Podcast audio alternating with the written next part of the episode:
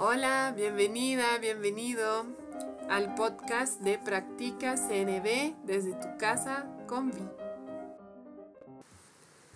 Hola, hoy te quiero hablar de lo que llamamos falsos o pseudo sentimientos.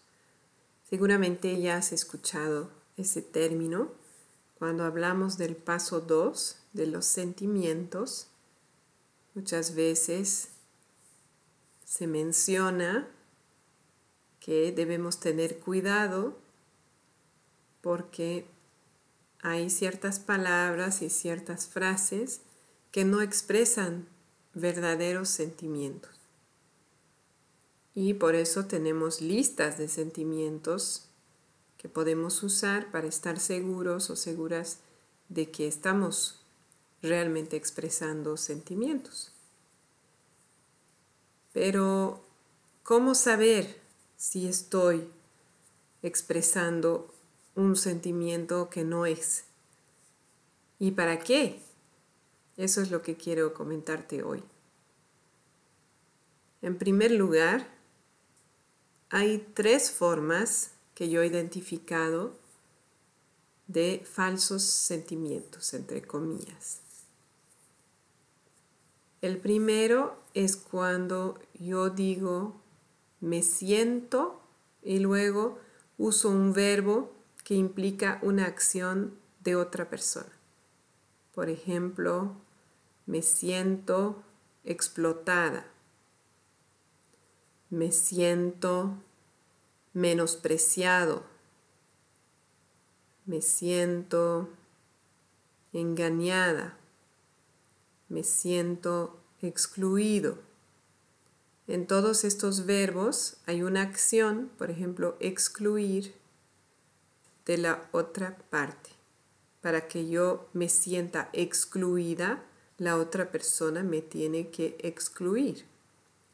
Pero en realidad puedo saber, puedo estar segura de que me están queriendo excluir. Ahí estoy especulando sobre la intención de la otra parte. En otras palabras, estoy emitiendo un juicio y no expresando un sentimiento. Entonces, ¿cómo transformar eso a sentimiento? Miro la lista de sentimientos y me puedo preguntar, cuando pienso que me siento excluida, porque es un pensamiento, ¿cómo me siento? Me siento triste, me siento molesta, me siento incómoda. Pueden haber muchos sentimientos ahí. Ese es una, un caso de falsos sentimientos, entre comillas. Otro es cuando uso la frase siento que. Esa construcción, cuando digo siento que, lo que sigue es un pensamiento o es un juicio. Por ejemplo, siento que me están haciendo a un lado, ¿no? que vendría a ser lo mismo que excluido. siento que me están haciendo a un lado, eso es un juicio. No puedo estar segura, no es un hecho. Tal vez el hecho es que he llegado a la reunión y saludé y solo escuché que dos personas de las cinco me hayan devuelto el saludo. Eso podría ser el hecho.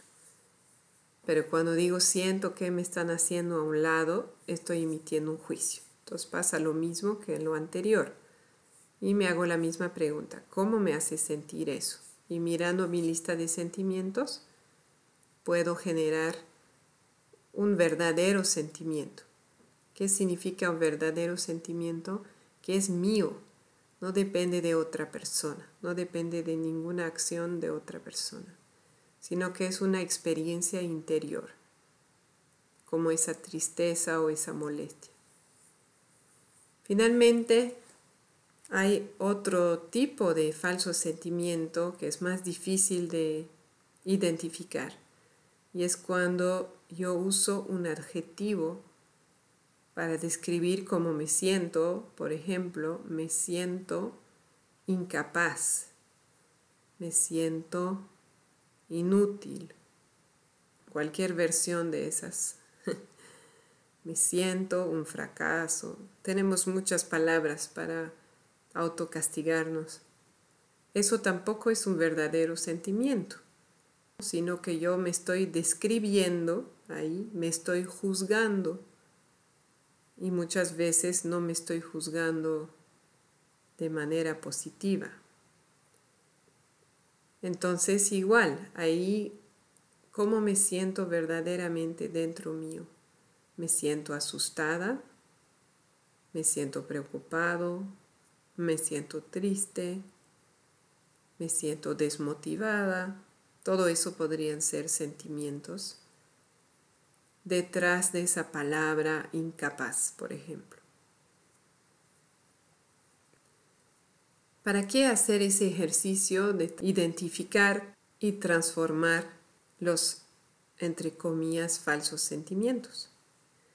En primer lugar, la invitación de la comunicación no violenta es tomar conciencia, empezar a darnos cuenta de lo que pasa en nuestra mente para tener más elección, para poder elegir conscientemente cómo reacciono, cómo respondo ante las situaciones de la vida. Entonces el darme cuenta me da más elección. ¿Por qué? Porque cuando expreso falsos sentimientos, en realidad estoy expresando juicios. Y si no me doy cuenta que estoy en juicio, me mantengo en un lugar estático no puedo avanzar, no puedo cambiar. Si pienso que soy incapaz, me siento incapaz. No puedo desde ese lugar transformar mi experiencia, tomar un nuevo camino, generar nuevas ideas.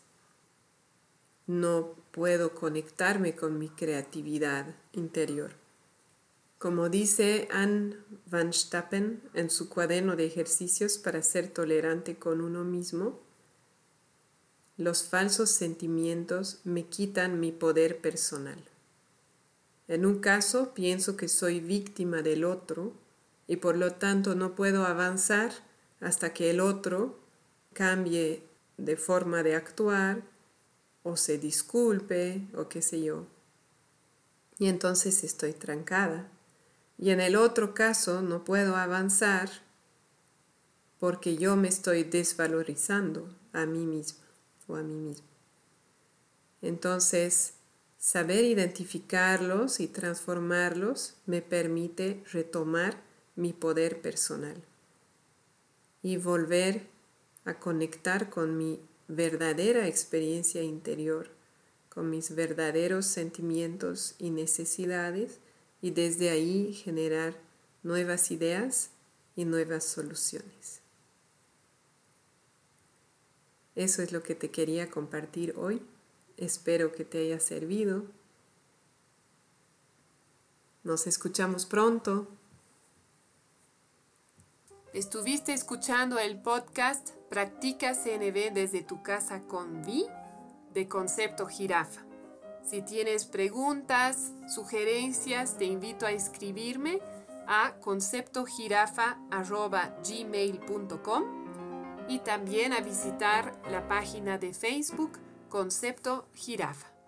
Nos escuchamos pronto.